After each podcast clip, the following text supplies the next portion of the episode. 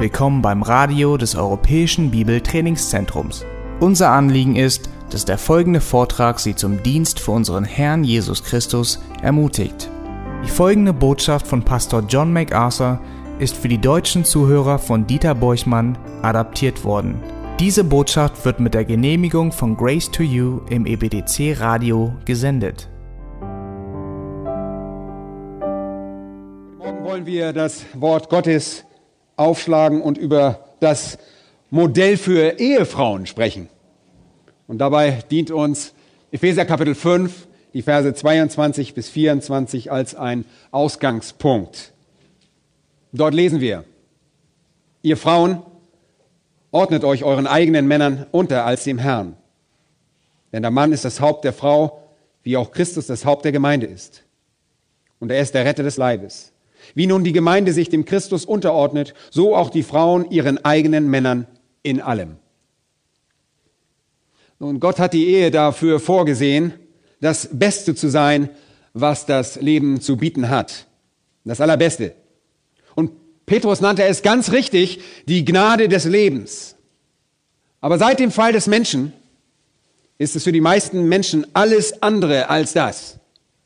Die meisten Ehen beginnen mit der Euphorie der Emotionen und Liebe und Glückseligkeit, aber sinken dann allmählich auf die verschiedenen Ebenen des Krieges herab, charakterisiert durch Streitigkeiten, durch Bitterkeit, Unzufriedenheit, Unversöhnlichkeit, Trennung, Scheidung, die zwischendurch nur durch Momente des Waffenstillstands unterbrochen werden.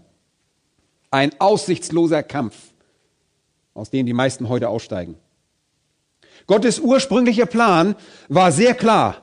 Ein Mann und eine Frau. Ich sage es nochmal, ein Mann und eine Frau. Zusammen für ihr ganzes Leben. Und das ist wirklich das Allerbeste. Aber seit dem Sündenfall hat die Ehe es nicht leicht gehabt. Denkt nur erstmal an 1. Mose 3, 16, als Gott den Mann und die Frau für die Sünde verfluchte, die sie begangen hatten. Und die Sünde brachte den Fluch hervor. Und der Fluch traf die Ehe mitten im Herzen. Die Frau versucht aufgrund dieses Fluchs zu herrschen und sich nicht unterzuordnen. Sie will die Kontrolle übernehmen. Und das ist die Veranlagung der Frau in ihrem gefallenen Zustand. Und wir sehen das auch im Neuen Testament, dass Gott deshalb wieder in 1 Timotheus Kapitel 2 der Frau gebietet, ich erlaube aber einer Frau nicht, dass sie über einen Mann herrscht. Und der Mann, der ebenfalls verflucht ist, tendiert dazu, die Frau zu überwältigen, sie zu erdrücken, sie sich ihm untertan zu machen. Und daher rührt dieser ständige Konflikt. Die Sünde hat also ihre Spur hinterlassen. Und ein Teil davon ist ehelicher Konflikt, tief im Innersten der Ehe. Und dem Ganzen könnt ihr dann noch diesen schrecklichen Angriff von Satan hinzufügen, der von außen erfolgt. Und bevor wir noch erste Mose beenden, werden wir daran erinnern, dass die Ehe enormen Angriffen von außen ausgesetzt war. In 1. Mose 4 sehen wir Polygamie, also die Mehrehe. In Kapitel 9 entsteht Pornografie. In Kapitel 19 Homosexualität. In Kapitel 34 Unzucht und ungleiche Ehen. In Kapitel 38 Inzest. Und die erste Prostituierte wird erwähnt. Und in Kapitel 39 gibt es den ersten konkreten Fall von Verführung.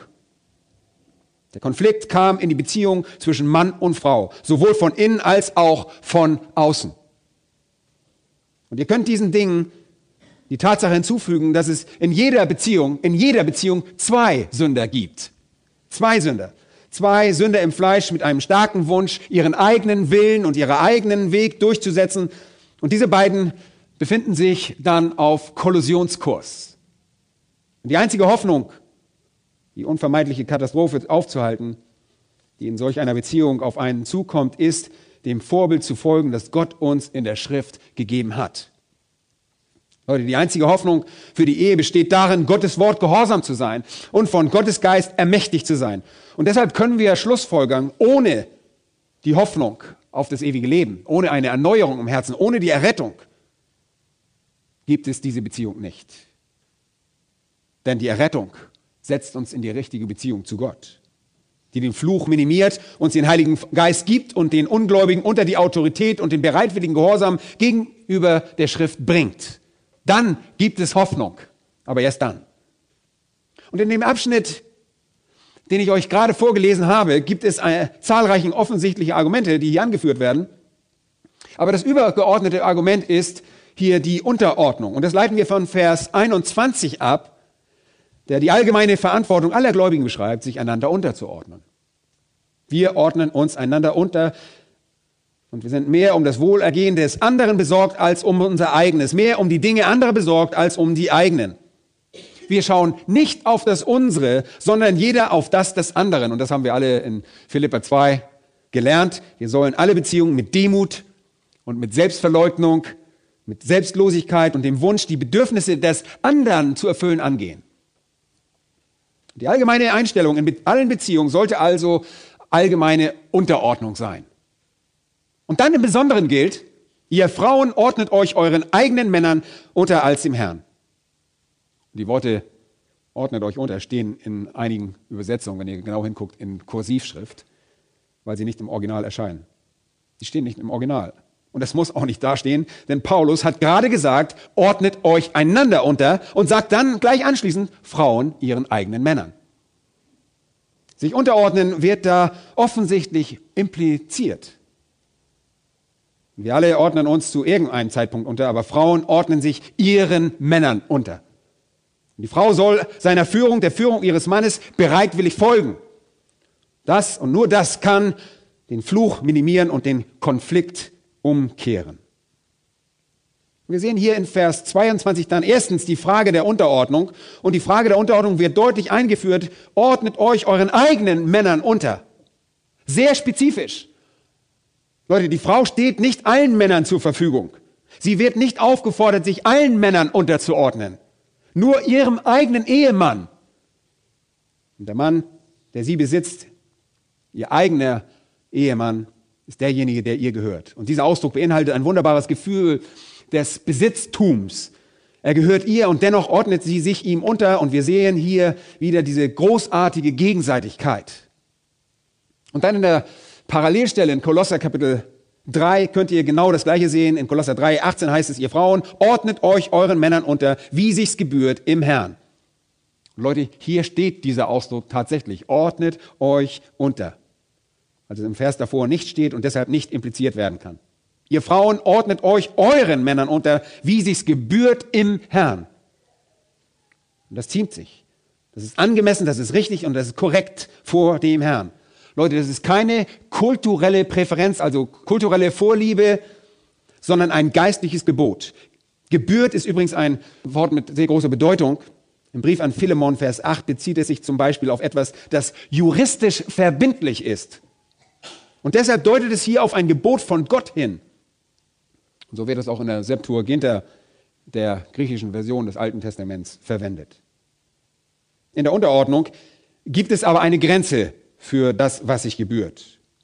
Das bedeutet nicht, dass eine Frau sich ihrem Mann in Dingen unterordnet, die Gott entehren. Nein, ihr erinnert euch sicherlich, dass die Apostel in der Apostelgeschichte sagten, als sie aufgefordert wurden, nicht zu predigen, man muss Gott mehr gehorchen als was? Als den Menschen. Und in solchem Fall muss man sich entscheiden, Gott zu gehorchen. Das gilt auch für die Ehefrauen. Aber gemäß der Reihenfolge der Schöpfung und dem ordnungsgemäßen Plan Gottes ist es durch sein Gebot rechtlich verbindlich, dass eine Ehefrau sich ihrem Mann unterordnet. Und das gebührt sich vor dem Herrn, sagt Paulus. Seine Rolle als Haupt wurde ihm von Gott verliehen und sie soll das anerkennen. Und sie soll in einer Einstellung der demütigen und der liebevollen Unterordnung dieser, sich dieser Führung unterstellen möchte euch nur noch einmal daran erinnern, dass es wirklich leicht sein sollte, das zu tun. Es sollte sehr angemessen und gut verstanden sein, wären da nicht der Fluch und unsere, ja, unsere Sündhaftigkeit und die Angriffe gegen Satans gegen die Ehe und all die Verwirrung, ja, die um diese Ehe sind. Es sollte eigentlich ganz einfach sein. Wenn wir jetzt Kapitel 5 betrachten, mit der Anweisung, ihr Frauen ordnet euch euren Männern als dem Herrn unter. Stellen wir fest, dass es einige Textstellen gibt, die das untermauern. Und wir wollen uns einen Moment diese ansehen, bevor wir zum nächsten Text gehen. Bitte schlagt einmal 1. Petrus Kapitel 3 auf. Dort wird diese Wahrheit näher erläutert, sodass wir sie besser verstehen. 1. Petrus Kapitel 3 heißt es, Gleicherweise, fängt es an, sollen auch die Frauen sich ihren eigenen Männern unterordnen. Leute, hier geht es um dasselbe. Und das Interessante ist der kurze Ausdruck gleicherweise.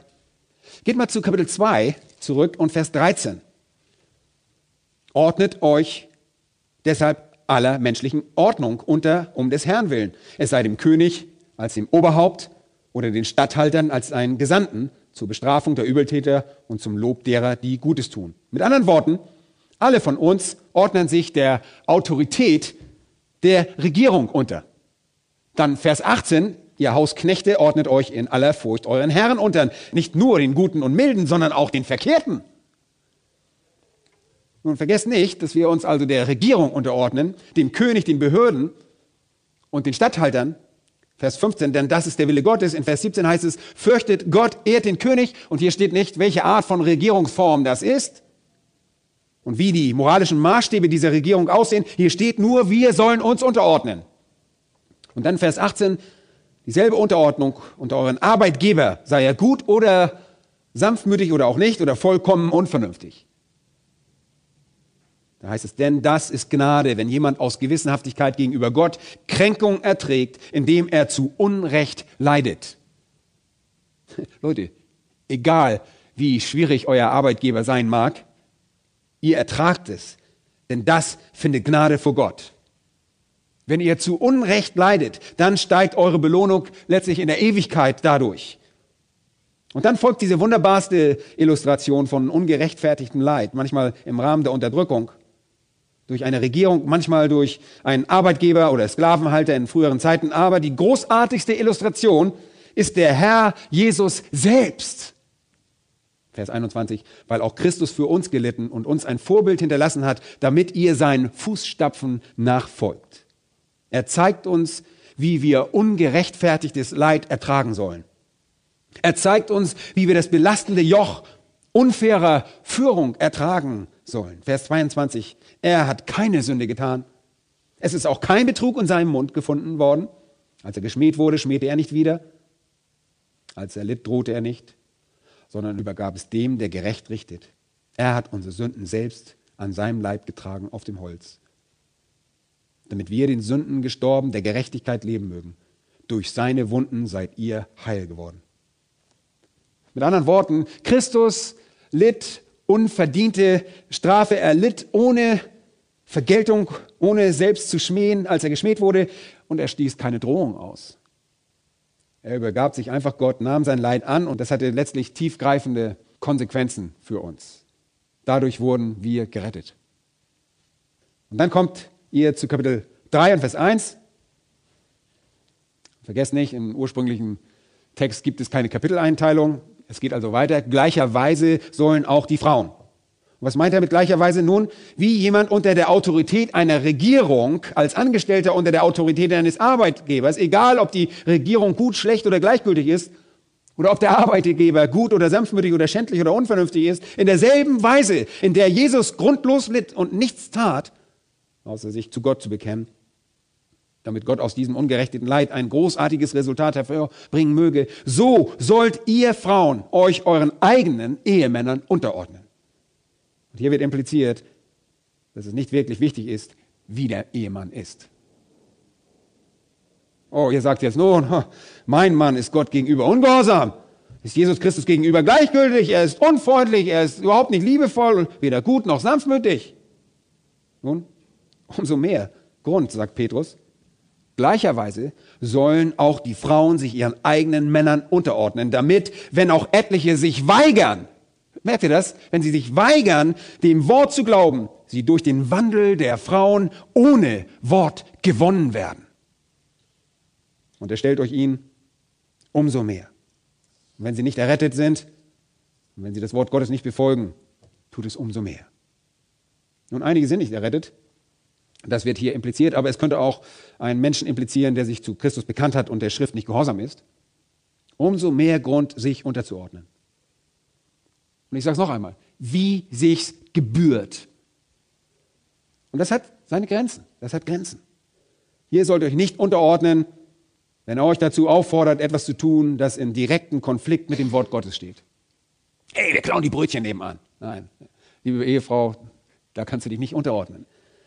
Also wenn es direkt im Konflikt steht zum Wort Gottes, hat es Grenzen. Aber abgesehen von diesen Dingen, für die ihr dem Gebot Gottes untersteht, müsst ihr euch eurem Mann unterordnen, in allem. Und auch hier steht wieder das Wort, das wir schon kennengelernt haben, Hypotasso, euch ihm unterstellen. Und dann der Schlüssel in Versen 2 und 3. Wenn sie euren in Furcht keuschen Wandel ansehen. Und das ist, was sie sehen sollen. Sie sollen eure Tugend und eure Reinheit sehen. Und dann in Vers 3, euer Schmuck soll nicht der äußerliche sein, Haarflächen und Anlegen von Goldgeschmeiden und, oder Kleidung, sondern der verborgene Mensch des Herzens in dem unvergänglichen Schmuck eines sanften und stillen Geistes, der vor Gott sehr kostbar ist. Nun, ihr habt einen Ehemann, der eine Prüfung für euch darstellt, entweder weil er nicht errettet oder ein ungehorsamer Gläubiger ist, und er erfüllt nicht all eure Hoffnung und eure Erwartungen sind vielleicht enttäuscht. Er bleibt hinter euren Erwartungen zurück und ist vielleicht nicht das, was ihr dachtet, und ihr seid sehr enttäuscht. Ihr ärgert euch über seine vielleicht autoritäre Einstellung. Es scheint, als ob es ihm ziemlich egal sei, was ihr fühlt, umso mehr Grund, Leute, umso mehr Grund, euch ihm unterzuordnen. Umso mehr Grund, ihm Sanftmut, Reinheit und respektvolles Verhalten zu demonstrieren. Umso mehr Grund, nicht nur das Äußere zu schmücken, und es ist schön, wenn ihr es tut, bitte. Äh, das heißt nicht, dass ihr wie ein Lumpen rumlaufen sollt. Bitte schmückt euch, da haben wir alle was davon, ja. Aber nicht nur das Äußere, sondern den inneren Menschen. Schmückt euer Herz mit den unvergänglichen Qualität eines sanften und stillen Geistes, der in Gottes Augen kostbar ist. Leute, das ist der Traum. Ich sage es euch, der Traum eines jeden Ehemannes. Und das bedeutet nicht, dass ihr irgendwie eure Persönlichkeit aufgeben müsst. Das bedeutet nicht, dass ihr irgendein Roboter werden müsst. Ja, all das hört man immer, die Beschuldigung, dass Leute vor, diese Dinge vorbringen. Ach, dann bin ich ja nur noch ein Roboter. Das ist nicht der Fall. Es bedeutet auch nicht, dass ihr langweilig werden müsst. Es bedeutet nicht, dass ihr nie eine Meinung sagen dürft. Aber tief in eurem Innersten muss es eine Sanftmut und Ruhe geben. Und dieser verborgene Teil ist in Gottes Augen kostbar. Gott zieht solch eine Frau vor. Und ich als Ehemann tue es auch wie es schon 1. Timotheus 2 heißt. Eine Frau soll in aller Stille lernen, in aller Unterordnung. Das ist kostbar. Vers 5. Denn so haben sich einst auch die heiligen Frauen geschmückt, die ihre Hoffnung auf Gott setzten und sich ihren Männern unterordneten. Leute, so war das schon immer. Das war schon immer so. Das ist nichts Neues. Und das ist keine Vorliebe des Paulus oder des Petrus. Und das ist auch kein Chauvinismus. Das ist nicht etwas, was sie sich einfach ausgedacht haben. So war es schon immer. Gott wollte schon immer dass Frauen einen sanften und stillen Geist haben. Gott wollte schon immer, dass sie die im Innern verborgene Person mit den unvergänglichen Qualitäten schmücken. Er wollte schon immer, dass sie sich ihren eigenen Männern unterordnen. Und hier noch einmal derselbe Hinweis. Ihren Männern, nicht allen Männern. Die Frauen unterstehen nicht kollektiv der Kontrolle aller Männer, sondern nur der ihres eigenen Ehemannes. Vers 6 finden wir eine Illustration dazu, wie Sarah dem Abraham gehorchte. Und wir erkennen, dass das Konzept der Unterordnung schließlich zu der Frage des Gehorsams wird, indem sie ihn Herr nannte. Kein schlechter Gedanke, oder? Hey, mein Herr. Ja, mein Herr. Das hört sich nicht sehr zeitgemäß an, aber der Gedanke ist wunderbar. Wie Sarah dem Abraham gehorchte und ihn Herr nannte, deren Töchter seid ihr geworden, wenn ihr Gutes tut und euch keinerlei Furcht einjagen lasst. Und das, wisst ihr, das wird immer wieder eingewandt. Wenn ihr Seelsorge betreibt, sagen Frauen, zu denen ihr darüber redet, immer wieder, weißt du, du verstehst mich nicht. Nein, du kannst mich gar nicht verstehen. Es ist sehr schwierig und manchmal habe ich Angst, worin er mich führen will. Ich habe Angst, ich kann das überhaupt nicht vertrauen, wohin er mich leiten wird. Aber genau darum geht es in diesem Vers. Gehorch ihm einfach. Nennt ihn Herr. Tut das Richtige und habt keine Angst dann ihr habt euch dem Segen und Schutz Gottes unterstellt. So wie Abraham der Vater der Treuen war, ist Sarah die Mutter der Unterordnenden. Sie ist der Prototyp. So wie Abraham der Prototyp des Glaubens ist, so ist sie der Prototyp der Unterordnung. Leute, kein Terror. Und das Wort am Ende von Vers 6 bedeutet buchstäblich Terror. Kein Terror, sondern großer Frieden, große Sicherheit. Und das ist wirklich eine fantastische Textstelle. Man kann sie nicht bestreiten. Sie ist einfach, sie ist eindeutig und sie ist sehr direkt. Sie ist nicht zu bestreiten. In 1. Korinther 11 ist eine weitere Textstelle, die wir schon kurz angesehen haben beim letzten Mal.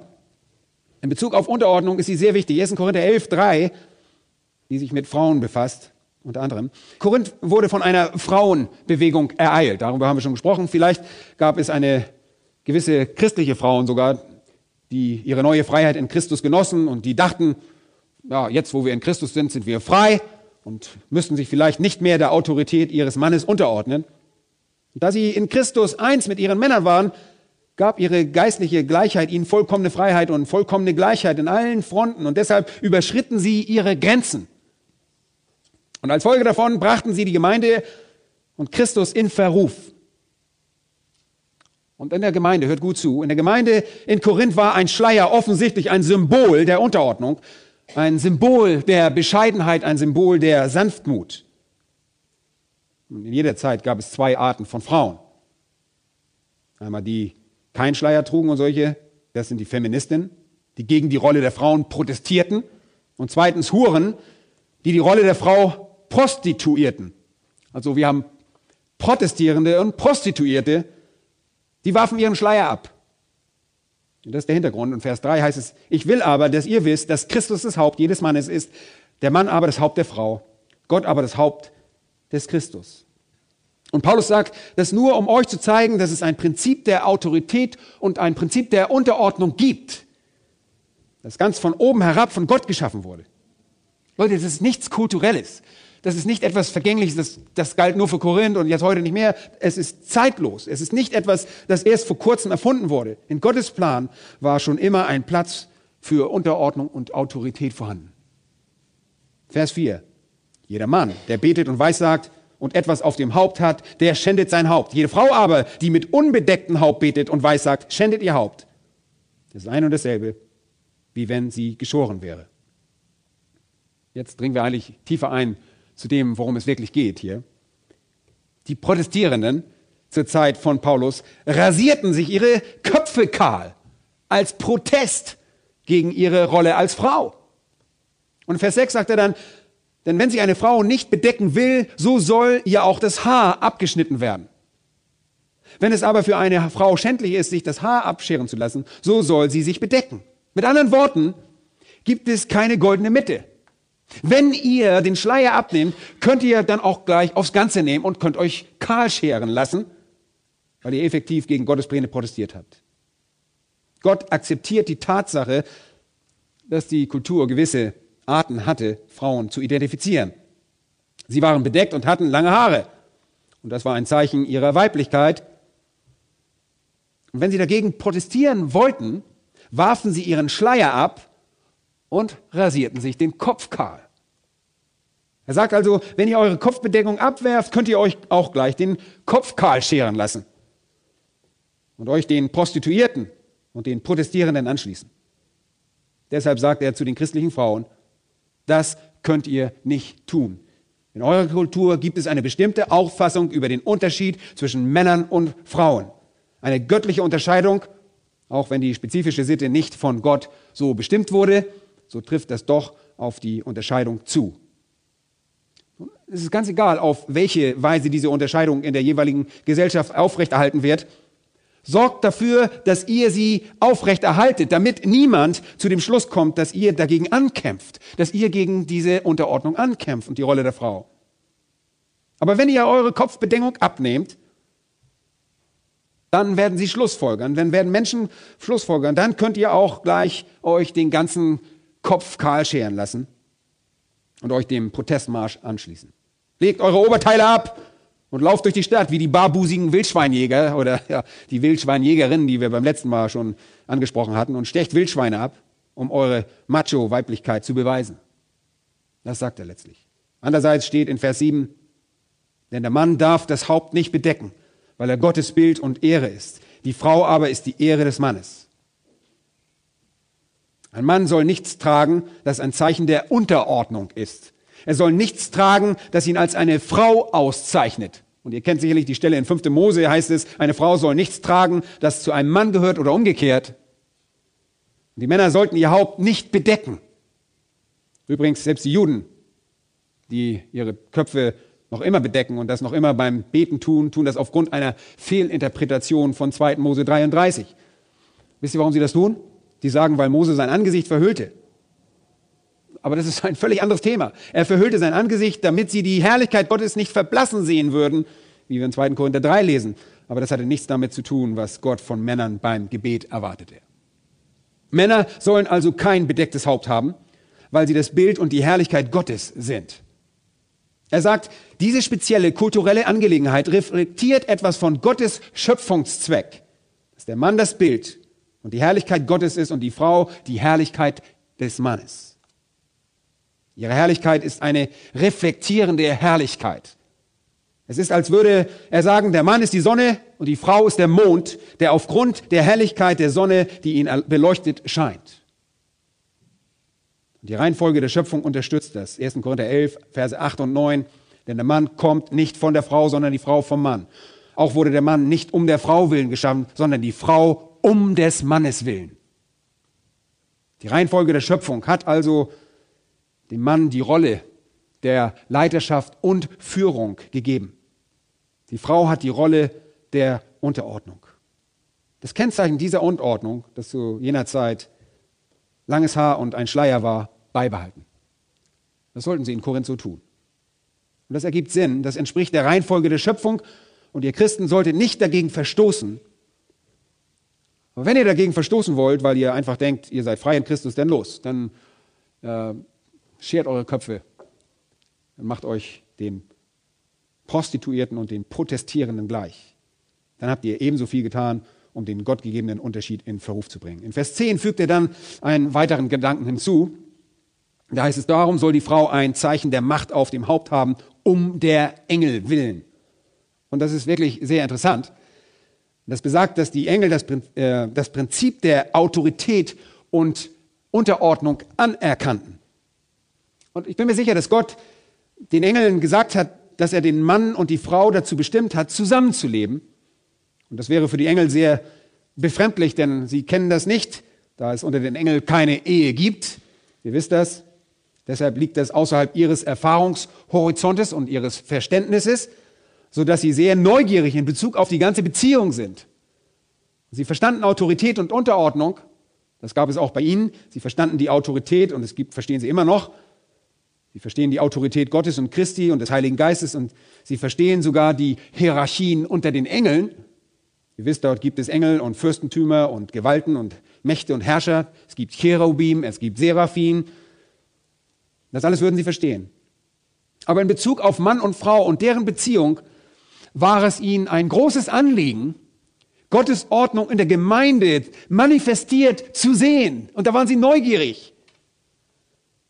Gott hat den Engel gegenüber gewiss zum Ausdruck gebracht, dass der Fluch beim Sündenfall, der die Ehe ins Chaos gestürzt hat, durch die Macht des Heiligen Geistes, durch Errettung minimiert werden kann.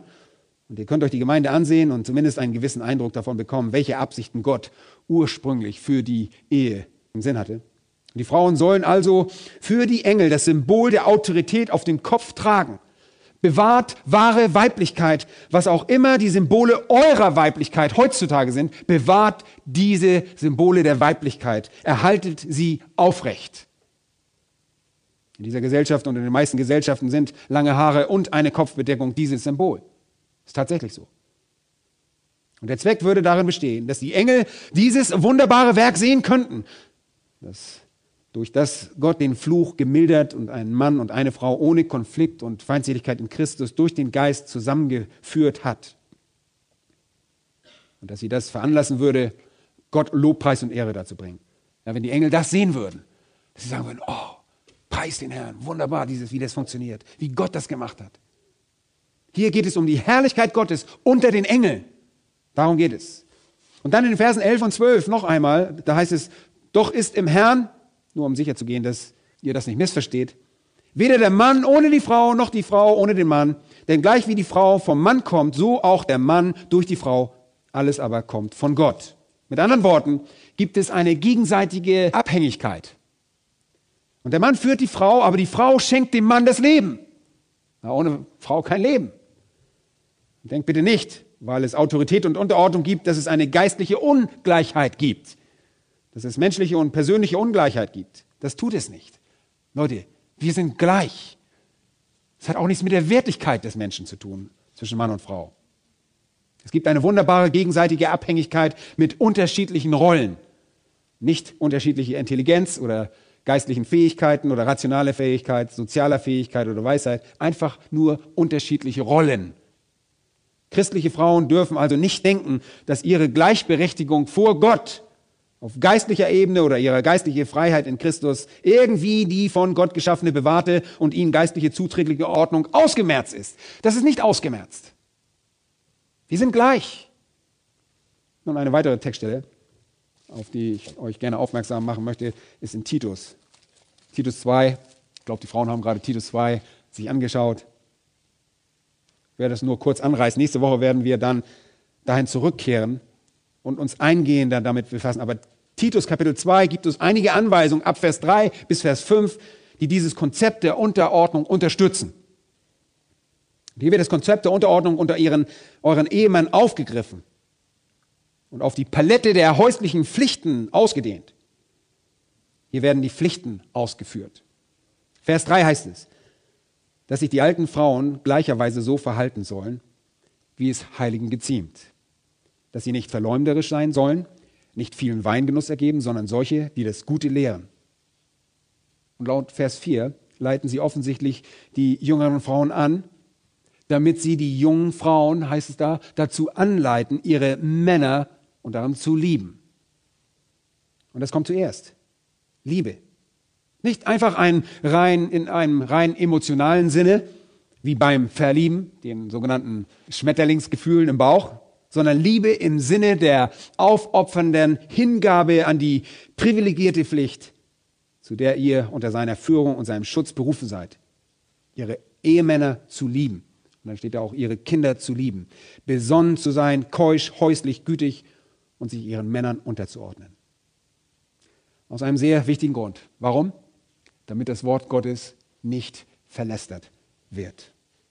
Und die Verse drei bis fünf enthalten eine Reihe von kurzen Geboten, sehr kurz, aber mit gewaltigen und sehr weitreichenden Implikationen. Was steht auf dem Spiel? Gottes Wort nicht zu verlästern.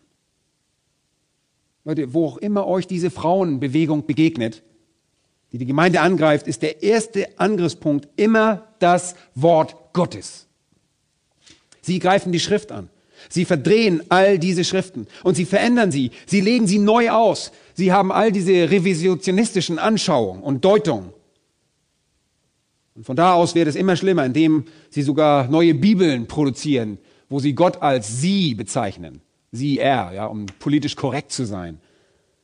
Aber Frauen, die sich im Rahmen des Christentums aus der ihnen von Gott zugedachten Rolle herauslösen wollen, müssen immer, Leute, sie müssen immer das Wort Gottes angreifen. Und das ist nicht einfach dieser, und das ist nicht einfach dieser direkte Angriff, um den es hier geht, sondern ein indirekter.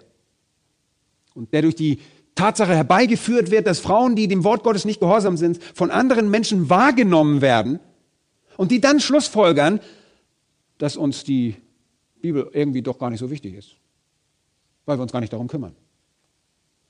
Und dadurch, Leute, wird das Wort Gottes entehrt. Das Wort Gottes wird in seiner Bedeutung geschmälert und das sollen wir nicht tun. Deshalb, liebe Frauen, ihr solltet dieses Vorbild um eurer eigenen Freude willen befolgen und um Gottes Segen willen, damit die Ehe zu der Gnade des Lebens wird, die Gott wirklich beabsichtigt hat. Und es gibt nichts Schöneres. Weil wir glauben, dass Gott es gegeben hat, dass es bindend ist und wirklich die Quelle des Segens ist. Wenn Frauen ihre Unabhängigkeit wollen, Leute, dann steht sehr viel auf dem Spiel. Sie ruinieren die Ehe und ihr Zeugnis und schmälern das Wort Gottes, das Gott, wie es im Psalm 138, Vers 2 heißt, groß gemacht hat über all deinen Ruhm hinaus. Dieses Wort wird gelästert und verschmäht. 1963 schrieb eine gewisse Betty Friedman, eine der Anführerinnen der frühen Frauenbewegung, ein Buch. Und in diesem Buch sagte sie den Frauen, Verlasst euer Heim und geht arbeiten. Und das Buch beharrte darauf. Und das war eigentlich die Bombe, die die Frauenbewegung so beliebt gemacht hat. Aber 20 Jahre später schrieb Betty Friedan noch ein Buch. Und das nannte sich der zweite Schritt. Ein neues feministisches Konzept. Und darin sagte sie Folgendes. Zitat, der Feminismus hat versagt. Ich bitte euch, berufstätige Frauen, eindringlich, verlasst den Arbeitsplatz und geht nach Hause. 20 Jahre später. Ein 20-jähriges Experiment hatte versagt. Und Leute, es versagt immer noch. Es versagt immer noch. Leute, das oberste Symbol der Rebellion einer Frau gegen Gottes Ordnung ist die unabhängige, berufstätige, frei schaffende Frau. Und die meisten Frauen sind heute erwerbstätig, viel zu viele berufstätige Mütter, die meisten von ihnen noch mit Kindern im schulpflichtigen Alter oder jünger. Und weil die jüngeren Frauen das Feld bei diesen Trends der Berufstätigkeit anführen, verbringen viel zu viele Kleinkinder einen Teil ihres Tages in Einrichtungen außerhalb des Hauses. Und die Tendenz ist zunehmend. Die Frauen haben dem Heim den Rücken gekehrt. Sie kämpfen um ihre Unabhängigkeit, wollen Selbstverwirklichung. Und unsere Gesellschaft hat sie gewaltig darin unterstützt und tut sie immer noch. In 1. Samuel, Kapitel 1, 21 lesen wir von Hannah. Und ihr Mann Elkanah zog mit seinem ganzen Haus hinauf, um den Herrn das jährliche Opfer darzubringen und das, was er gelobt hatte. Er ging einfach zum Tempel und ihr wisst, Hannah war auch das erste Mal dabei, um sein jährliches Opfer gehorsam darzubringen. Und er bat seine Frau Hannah mitzukommen. Aber Hannah ging nicht mit dann, später, obwohl es nur eine Reise war zu dieser Stiftshütte und zurück. Sie sagt, sie sprach zu ihrem Mann, wenn der Knabe entwöhnt ist, wenn der Knabe entwöhnt ist, dann will ich ihn bringen. Und im Hebräischen heißt es buchstäblich, bis ich voll und ganz mit dem Knaben fertig bin. Und sie würde nicht einmal eine Reise antreten, wenn das auf irgendeine Weise die Aufmerksamkeit beeinträchtigen könnte, die sie diesem Kind geben müsste. Die Abkehr vom Heim, die Abkehr von Kindern, die Isolation der Frau als eine unabhängige, berufstätige Frau spitzt die bereits verfluchte und unter Angriff stehende Einheit die wir als Ehe kennen, immer weiter zu. Und wir wissen, dass sich unsere Regierung für die Arbeitsplätze von Müttern zunehmend mehr verausgabt. Ehen werden aufgegeben, Familien werden aufgegeben und die Folgen sind absolut verheerend. Und all diese Menschen, die berufstätige, unabhängige Ehefrauen befürworten, welche sie nicht unterordnen, appellieren an den Stolz, sie appellieren an ihre Selbstachtung, sie appellieren gewissermaßen an ihre Sünden und fordern sie auf, ihre Sklavenrolle hinter sich zu lassen und sich etwas Würde als echter Mensch zu verschaffen. Und sie appellieren an ihre Begierde für materielle Dinge. Sie appellieren an ihr bereits starkes, ausgeprägtes Verlangen zu herrschen.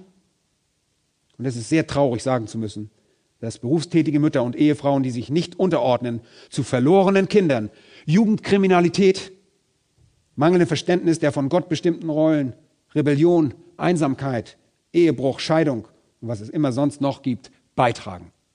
Das ist die Tatsache.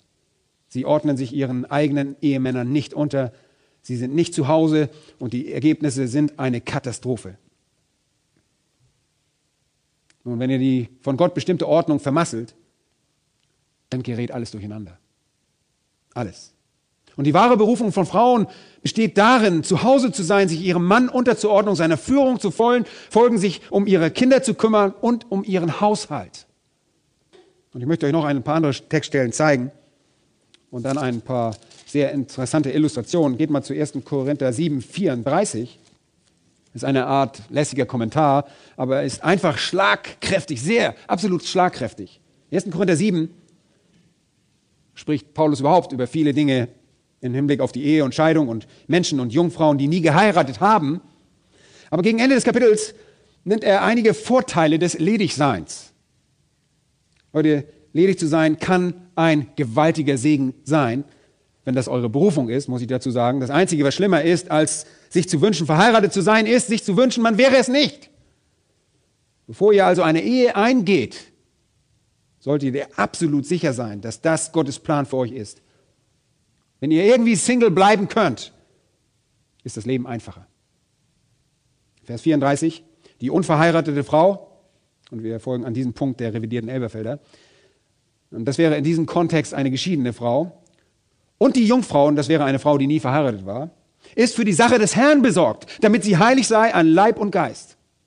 Mit anderen Worten gibt es für die geschiedene Frau, die jetzt wieder alleine ist, und für die Jungfrau, die nie verheiratet war, nur eine Sache, auf die sie sich wirklich konzentrieren müssen, und das sind die Dinge des Herrn und wie sie heilig sein können an Leib und Geist. Darauf können sich diese Frauen konzentrieren. Aber betrachtet einmal das Ende des Verses. Die verheiratet aber ist für die Sache der Welt besorgt. Oh, welche Sachen? Insbesondere darum, wie sie was? Wie sie dem Mann gefallen möge. Leute, das ist es, wofür die Ehefrau lebt. Die Ehe ist nicht als Ort des Konflikts gedacht, sondern als ein Ort, an dem die Frau sich bereitwillig der Führung ihres Ehemannes unterstellt und danach strebt, ihm zu gefallen. Darum geht es in der Ehe. Einige von euch Frauen fragen sich jetzt, hey Leute, wann kommt die Gerechtigkeit? Wann seid ihr Männer dran? Hey, kommt weiter in den Gottesdienst und da kommen wir auch hin. Die Männer kriegen auch noch ihr Fett. Ja. Ah, ihr denkt, ihr windet, ihr windet euch. Ihr habt noch nichts gesehen. Wartet mal ab. 1. Timotheus 2, Vers 15 heißt es, sie soll aber davor bewahrt werden durch das Kindergebären, wenn sie bleiben im Glauben und in der Liebe und der Heiligung samt der Zucht. Und das ist ein unglaublicher Vers. In Vers 9 dieses Abschnitts sollen die Frauen sich in anständiger Haltung mit Schamhaftigkeit und Sittsamkeit schmücken, nicht indem sie Gold oder Perlen in ihre Haare flechten, um ihren Wohlstand anzuzeigen oder indem sie kostbare Kleidung tragen. Er spricht hier übrigens von Anbetung, Kapitel 3, 15, wie sie sich in der Gemeinde verhalten sollen. Er sagt hier, wenn ihr zur Anbetung kommt, dann donnert euch nicht so auf, als würdet ihr zu der neuesten Modeschau gehen. Ja, und eure, alle Blicke auf euch lenken. Wenn ihr euch schmückt, um zur Anbetung zu kommen, dann tut das durch gute Werke, wie es sich geziemt für Frauen, die sich zur Gottesfurcht bekennen. Und dann heißt es, schaut mal genau hin, eine Frau soll in der Stille lernen, in aller Unterordnung. Und hier steht es wieder, dieses ganze Konzept der Unterordnung einer Frau. Sie kommt und hört sich die Anweisung mit vollkommener Unterordnung an. Vers 12, ich erlaube aber einer Frau nicht zu lehren, auch nicht, dass sie über den Mann herrscht, sondern sie soll sich still verhalten. In Gottes Ordnung für die Gemeinde gibt es keine lehrenden Frauen.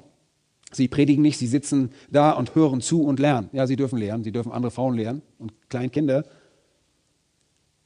Aber das ist nichts Neues. Denn Adam wurde zuerst geschaffen und dann Eva. Und es war nicht Adam, schaut euch mal die Argumentation an, es war nicht Adam, der der Täuschung erlag, sondern die Frau wurde verführt und gerät in Übertretung.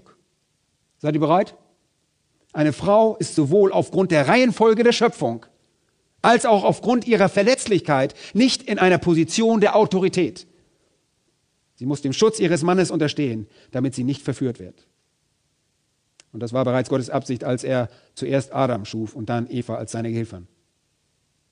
Und ihr fragt euch jetzt vielleicht dann, nun, bin ich dann eine Person zweiter Klasse, eine Bürgerin zweiter Klasse? Nein, achtet einmal auf Vers 15. Sie soll aber bewahrt werden. Wovon? Von einer Art Stigma, eine Art Stigma, eine, eine Brandmarkung. Sie ist gebrandmarkung. Ein Stigma, das sie trägt, weil sie verführt wurde und die ganze Menschheit zu Sündern machte. Und daraus lässt sich ableiten, wie Petrus sagt, dass sie das schwächere Gefäß ist. Sie benötigt Schutz. Und sie machte die Menschheit zu Sündern, als sie diesen Schutz aufgab, sich von der Autorität ihres Mannes löste, unabhängig handelte und damit der Grund dafür war, dass die ganze Menschheit der Sünde verfiel. Und als sie das tat, hinterließ sie den Frauen ein Stigma. Wie kann dieses Stigma, dieses Gebrandmarktsein aufgehoben werden? Hier steht es in Vers 15.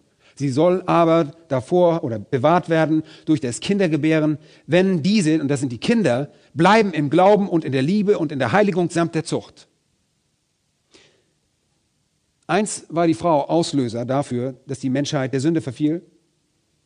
Und das Stigma, das die Frauen tragen, deshalb tragen, kann rückgängig gemacht werden. Wenn eine Frau eine gottesfürchtige Generation von Kindern erzieht, das sagt er hier. Und das ist wirklich ein wunderbarer Vergleich. Wisst ihr, die Männer sind diejenigen, die die Befehle geben, aber die Frauen sind diejenigen, die all den Einfluss haben. Ich sag's euch, Frauen haben riesigen Einfluss. Sie sind diejenigen, die in den ersten Jahren diesen kleinen Lebewesen sich nehmen, an die Brust drücken und sie hegen und pflegen. Sie sind diejenigen, die immer da sind, ihre kleinen Wunden verbinden. und ihnen helfen, die kleinen Probleme des Alltags zu bewältigen. Wir Männer, wir kommen nach Hause von der Arbeit, um dort irgendwie hochtrabend zu reden. Wir entwickeln die Theologie, aber sie haben ihre Herzen am richtigen Fleck. Aber die Frau macht das Stigma, dieses Stigma, dass die Menschheit durch sie der Sünde verfallen ist, dadurch rückgängig, dass sie gottesfürchtige Kinder erzieht. Und das ist eine wunderbare Berufung einer Frau. Ihr Einflussbereich ist ihr Heim. Sie führt den Haushalt. Sie arbeitet zu Hause. Sie liebt ihre Kinder und ihren Mann und sie ordnet sich ihm unter. Ich kann es mir nicht verkneifen, die Großartigkeit dieser Rolle in Sprüche 31 noch einmal zu betrachten. Schlag einmal Sprüche 31 auf. Ich weiß, unsere Frauen sind da wunderbar drin belehrt. In Kapitel 31 geht es um die Beschreibung einer tugendhaften Frau. Und sie beginnt dort in Vers 10, diese Beschreibung. Das ist eine Art von Frau, von der ihr alle träumt. Das ist wirklich, was jede Frau anstreben sollte. Vers 10, eine tugendhafte Frau. Wer findet sie? Es ist schwer, so eine Frau zu finden. Sie ist weit mehr wert als die kostbarsten Perlen. Auf sie verlässt sich das Herz ihres Mannes. Leute, zuerst müsst ihr eine Frau finden, der ihr mit allem vertrauen könnt. Mit allem. Der ihr mit Beziehungen vertrauen könnt, der ihr euer Gut, eure Kinder anvertrauen könnt, ihr euren materiellen Besitz anvertrauen könnt. Und da heißt es, an Gewinn mangelt es ihm nicht. Sie erweist ihm Gutes und nichts Böses alle Tage ihres Lebens. Leute, das ist eine erstaunliche Frau. Sie kümmert sich um Wolle und Flachs und arbeitet mit willigen Händen. Sie gleicht den Handelsschiffen aus der Ferne, bringt sie ihr Brot herbei. Leute, für ein Schnäppchen nimmt sie auch weite Wege in Kauf. Eine erstaunliche Frau. Sie arbeitet mit ihren Händen und nimmt jeden Weg in Kauf, um irgendwo einen Rabatt zu bekommen. Vers 15, bevor der Morgen graut, isst sie schon auf. Sie gibt Speise aus für ihr Haus. Leute, und wenn ich das so lese, erinnere ich mich gerne an meine Kindheit. Das war bei mir so zu Hause. Meine Mutter war genau so. Und auch letzte Woche sehe ich das an meiner eigenen Frau. Letzte Woche musste ich an diesen Text denken, als um 10 vor 6 die Küchenmaschine hörte und ich mich noch im Bett drehte. Da, da machte meine Frau schon unten Essen. Und es ist einfach, sie steht vor, vor der Morgenkraut auf. Sie gibt Speise aus für ihr Haus und bestimmt das Tagwerk für ihre Mägde. Sie ist eine geschäftstüchtige Frau. Sie trachtet nach einem Acker und erwerbt ihn auch. Vom Ertrag ihrer Hände pflanzt sie einen Weinberg. Und irgendwie hat, hat sie es geschafft, nebenbei ein kleines Geschäft im Heim aufzubauen und etwas Geld zu verdienen, um auszuhelfen. Sie gürtet ihre Lenden mit Kraft und stärkt ihre Arme. Und das ist nicht etwa in irgendeinem Fitnessstudio, sondern durch das, was sie arbeitet. Und weil sie gearbeitet hat, stärkt sie ihre Arme. Sie sieht, dass ihr Erwerb gedeiht. Ihr Licht geht auch bei Nacht nicht aus. Sie bleibt lange auf und steht früh auf. Und das Leben war schwer zu jener Zeit, könnt ihr euch vorstellen. Wenn man Kleidung brauchte, was tat man dann? Man machte sie selbst. Wenn man irgendwas essen wollte, dann machte man es selber. Ich meine, man macht es wirklich selber. Man steckt es nicht nur in die Mikrowelle und drehte immer den Knopf auf, sondern machte das Essen selber. Wenn man etwas zu essen haben wollte, musste man es anpflanzen. Und wenn man etwas anpflanzen wollte, brauchte man ein Feld. Wenn ihr also eine Frau geheiratet habt, musste sie, um Mahlzeiten zu erarbeiten, ein Feld kaufen, ein Feld pflügen, ein Feld bepflanzen, ein Feld abernten, das Essen zubereiten, während ihr, was auch immer getan habt, Geschäfte in der Stadt erledigt habt. Hier heißt es, sie greift nach dem Spinnenrocken und ihre Hand fassen die Spindel. Sie webt Umhänge. Nun, wir wissen, dass es in der Ecke der Welt sehr kalt werden kann. Sie tut ihre Hand dem Unglücklichen auf und reicht ihre Hände dem Arm. Vor dem Schnee ist ihr nicht bange für ihr Haus, denn ihr ganzes Haus ist in Scharlach gekleidet. Sie haben nicht nur warme Kleidung, sondern auch schöne Kleidung. Und sie macht sich selbst Decken, Leinen und Purpur ist ihr Gewand. Und wisst ihr was? Ihr Mann ist wohlbekannt in den Toren. Er ist bekannt als der Mann von so und so. Da geht es nach der Frau. Der, der Mann von dieser Frau. Ah, die Frau kennen wir. Und sie sind alle ein bisschen eifersüchtig. Sie fertigt Hemden und sie verkauft sie und so verdient sie ein wenig Geld, um das Feld zu kaufen. Und liefert dem Händler Gürtel. Kraft und Würde sind ihr Gewand und sie lacht angesichts des kommenden Tages. Warum? Sie plant im Voraus. Ihr Mund öffnet sie mit Weisheit und freundliche Unterweisung ist auf ihrer Zunge. Was für ein wunderbares Vorbild für ihre Kinder. Sie behält die Vorgänge in ihrem Haus im Auge und isst nie das Brot der Faulheit. Ihre Söhne wachsen heran und preisen sie glücklich. Ihr Mann rühmt sie ebenfalls. Viele Töchter haben sich als tugendhaft erwiesen, du aber übertriffst sie alle. Du bist die Beste. Einfach die Beste. Anmut ist trügerisch und Schönheit vergeht. Aber eine Frau, die den Herrn fürchtet, die wird gelobt werden. Gebt ihr von den Früchten ihre Hände und ihre Werke werden sie rühmen in den Toren. Und alle ihre Arbeit dreht sich um den Haushalt, um den Ehemann und die Kinder und die Bedürftigen. Und das sind die Bereiche, auf die eine Frau ihr Leben lang sich konzentrieren muss. Und manche Frauen, die die feministische Agenda geschluckt haben, haben sich ihre Aktentasche geschnappt, ihren Hosenanzug angezogen oder ihr Kostüm angezogen und sind ins Büro gegangen und haben dort ihre eigene Sache durchgezogen. Und jetzt, 10 oder 15 oder 20 Jahre später, tut sich plötzlich in ihrem Herzen eine schreckliche Leere auf. Und irgendwas fehlt ihnen. Und ich habe das so oft gehört, dass Frauen dann gesagt haben, weißt du was, irgendwas fehlt mir noch. Ich soll, glaube ich, auch noch ein Kind haben. Und sie haben so ihre Ehe und ihre, ihre Karriere vorangetrieben, als sie 40 Jahre alt waren. Wollten sie das irgendwie nicht durch ihre Kinder durcheinander bringen lassen. Und jetzt stellen sie fest, mit 30 oder 40, mitunter wachen sie erst auf, wenn sie 40 sind, dass sie eine Leere und eine schreckliche Unzufriedenheit und Bedeutungslosigkeit verspüren. Das Gefühl, irgendwie nicht erfüllt zu sein und die Realität, dass sie den wahren Zweck des Lebens verfehlt haben und ihn nie zurückholen können. Das ist traurig. Trotz ihres weltlichen Erfolgs, setzt irgendwie ein undefinierbares Verlangen ein und manche fangen an, Mutterschaft als die Erfahrung zu sehen, die sie wollten. Und sie wollen ein Kind haben. Und bei dieser Einstellung wird Mutterschaft als eine Art von feministischer Errungenschaft betrachtet. Oh, ich habe meine Karriere gehabt, ich habe wirklich gutes Geld verdient und jetzt will ich ein Kind. Ich will der Welt zeigen, dass ich auch das kann. Das ist meine Errungenschaft, meine nächste persönliche Leistung. Ich war eine erfolgreiche Anwältin und jetzt will ich euch zeigen, dass ich eine erfolgreiche Mutter sein kann. Leute, Kinder sind allerdings kein Preis, den man gewinnen kann. Sie sind kein Ziel, das man erreicht. Sie sind nicht ein Mittel, um irgendeine Weiblichkeit zu verkünden.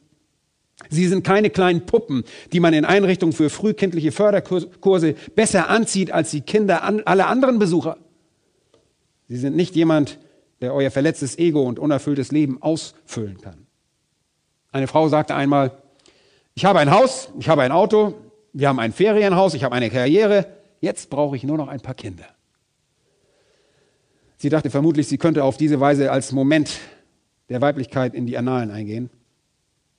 Frauen, die Kinder als Mittel zur persönlichen Erfüllung betrachten, verstehen diese Angelegenheit vollkommen falsch.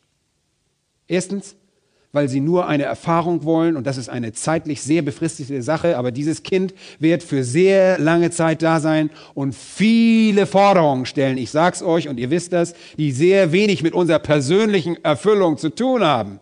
Habt ihr das nicht gemerkt? Hey. Zweitens, unterschätzt diese Manifestation des Egoismus, den Zweck und die Bedeutung der Mutterschaft, wie Gott sie vorgesehen hat und verurteilt dieses kleine Kind in der Regel zu einem sehr tragischen Leben. Das ist eine sentimentale, romantische Auffassung der Mutterschaft, die der Bibel fern ist. Und diese Sentimentalität ist gefährlich, weil das Auto immer dann, wenn unsere Emotionen der Antrieb sind, im Graben landen wird. Leute, Babys wachen mitten in der Nacht auf. Babys werden krank und sie bringen Unordnung. Und manchmal sterben Babys auch. Und das ist nicht feierlich. Zugegeben, die sanfte, süße und emotionale Seite der Mutterschaft ist wirklich kostbar, aber nur, weil nüchterne Vernunft und biblische Disziplin mit viel harter Arbeit den Prozess lenken. Christliche Frauen müssen in ihrem Umgang mit der Mutterschaft in der Schrift verankert sein, nicht in den Emotionen. Das habt ihr verstanden. Nur in der Bibel werdet ihr herausfinden, was es bedeutet, eine Mutter zu sein. Leute, ihr werdet das nicht im Fernsehen bei einer Talkshow sehen. Ihr werdet das nicht in einer Illustri Illustrierten am Supermarktkiosk lernen. Und ihr werdet das nicht in einem Kurs von Selbstachtung lernen. Eine gesunde, gottesfürchtige Perspektive der Mutterschaft entstammt dem Wort Gottes und muss dort gelernt werden. Die Mutterschaft ist kein romantisch verklärtes Ideal, sondern eine von Gott gegebene Aufgabe, geeignet für die Verfassung einer Frau und freudig erreicht wird durch harte Arbeit mit Hilfe von Gottes Gnade und Fürsorge. Gottes fürchtige Mutterschaft konzentriert sich nicht auf das kleine niedliche Baby, sondern sie konzentriert sich von Anfang an auf das Erwachsenenalter. Sie konzentriert sich auf ein langfristiges Ziel, nämlich reife, gottesfürchtige Söhne und Töchter, die dafür leben, Gottes Ehre und Herrlichkeit zu bringen. Darauf konzentriert sie sich. Und das ist die Berufung der schriftgemäßen geistlichen Mutterschaft. Das ist es, was Gott will. Diejenigen, die Christus nicht kennen, können das nicht richtig angehen. Glaubt mir das. Diejenigen, die ihn kennen, die müssen das tun. Die anderen können es nicht tun. Ich möchte euch einen Brief vorlesen, den vor ein paar Jahren eine Frau an John MacArthur geschrieben hat. Ich möchte ihn euch vorlesen, was diese Frau schrieb. Sie schreibt zu Weihnachten, schreibt sie von John MacArthur, habe ich deine Aufnahmen über die Familie von meiner Schwiegermutter erhalten. Du hattest recht. Als du mit der Auszeichnung über die Pflichten und Prioritäten der Ehefrau begannst, hattest du recht, dass das viele Menschen verärgern würde. Ich habe viele Tränen vergossen, als ich dir zugehört habe. Du hast den Nagel auf den Kopf getroffen in Bezug auf den moralischen Verfall von Familien und Kindern und von berufstätigen Müttern. Der Grund für die Tränen liegt darin, dass ich eine berufstätige Mutter bin. Ich habe vier Kinder, die elf, zehn, drei und eineinhalb Jahre alt sind. Ich habe während einer gesamten Lebenszeit gearbeitet. Ich habe das Gefühl, dass ich den Kontakt zu meiner elfjährigen Tochter verloren habe. Und das beunruhigt mich angesichts der bevorstehenden Pubertät. Meine Kleinen müssen Mami jeden Tag fürchterlich entbehren. Mein Zehnjähriger lässt seinen Frust überall aus. Meine beiden ältesten Kinder besuchen eine christliche Privatschule und das erfordert jeden Abend viel Zeit für Hausaufgaben. Ich komme nach Hause, nachdem ich neun bis zehn Stunden weg war. Ich muss kochen, muss mich dem weinenden, immer zu Streichen aufgelebten Kleinen auseinandersetzen und versuchen, dass die Großen sich nicht ausgeschlossen fühlen, weil ich zu müde bin oder abends keine Zeit bleibt um mich ihren Bedürfnissen zuzuwenden. Ich würde liebend gerne zu Hause bleiben und meinen Haushalt führen, aber ich habe keine andere Wahl. Mein Mann hat sich entschieden, seine Karriere und unser Leben zu ruinieren, indem er sich egoistisch Drogen und Alkohol ergeben hat. Nach vier Jahren mit Höhen und Tiefen haben wir uns getrennt, als ich herausfand, dass er mit den Kleinen in den Park ging und dort trank. Ich befürchtete, dass er einen Unfall hat, wenn er mit ihnen zusammen ist oder vergisst, dass er sie bei sich hat. Ich wurde zwangsweise Ernährerin dieser Familie. Und ich hasse das. Es zerstört meine Familie. Ich verpasse den wichtigsten Teil meines Lebens, die Erziehung meiner Kinder. Der Teil von mir, der sie erzieht, ist nicht der Teil von mir, der mir gefällt. Ich bin ständig müde, wütend und frustriert. Was für ein wunderbares Vorbild. Mutti, die Hexe. Als wir uns trennten, habe ich meinen Chef das gesagt und er riet mir sofort, meinen Pastor anzurufen. Da ich ziemlich neu im Glauben war, konnte ich mir nicht wirklich vorstellen, dass mein Pastor etwas tun könnte. Ich erzählte ihm wenige Tage später davon. Er sagte, es täte ihm leid und würde, er würde für mich beten. In der Anfangsphase der Trennung ging ich einen Monat lang nicht in die Gemeinde. Ich las weiterhin jeden Tag meine Bibel, hörte mir Kassetten an, ist also schon ein paar Jahre her, und Vorträge im Radio. Während dieses Monats erhielt ich keinen einzigen Anruf aus der Gemeinde oder meinen Pastor. Übrigens, füllen wir jede Woche Besucherkarten aus und mehrere Freunde, die dienen, kennen unsere Situation. Als ich in die Gemeinde zurückkehrte, fragte niemand, wie die Dinge standen. Zu jener Zeit fragte ich meinen Arbeitgeber, ob ich zu, zu Hause arbeiten könnte, um Geld für die Kinderbetreuung einzusparen. Er ist Christ und diese Kosten waren mein finanzieller Ruin. Er lehnte ab. Ich dachte, ich sei naiv zu denken, dass meine Gemeinde oder mein christlicher Arbeitgeber auf irgendeine Art und Weise helfen könnten. Als ich dich und deine Gedanken über die Verpflichtung der Gemeinde gegenüber Frauen mit Kindern zu Ende gehört hatte, konnte ich nicht aufhören zu weinen. Ich hatte das Gefühl, mein Pastor, meine Gemeinde und mein christlicher Arbeitgeber hatten mich fürchterlich im Stich gelassen. Nun, ich habe das nicht geschrieben, um mich zu beklagen. Ich wollte nur, dass du weißt, wie sehr ich deine Predigten schätze und wie sehr du mich berührt hast. Du hast mir den Anreiz dazu gegeben, inbrünstiger dafür zu beten, dass Gott meine Situation ändert dass ich das tun kann, wozu ich bestimmt bin, mich meinem Haushalt, meinen Kindern zu widmen. Ich bete auch für meinen Mann. Bitte höre nicht auf, das Wort Gottes zu lehren. Es ist egal, ob Leute sich daran stoßen, es öffnet uns einfach die Augen und lässt uns unser Leben unter die Lupe nehmen. Leute, ein trauriger Brief, ich dachte, ich lese ihn euch vor. Und die Frage der Unterordnung ist so eindeutig in der Schrift. Unter den Ehemann und die Aufgaben im Heim, für die Frau das ist die Berufung der Frau. Und das ist Vers 22. Und das ist nicht mal der ganze Vers. Wir haben den Aspekt der Unterordnung nur angesprochen. Und nächstes Mal werden wir uns über die Art der Unterordnung reden und das Motiv für die Unterordnung, das Vorbild für die Unterordnung und das Ausmaß der Unterordnung.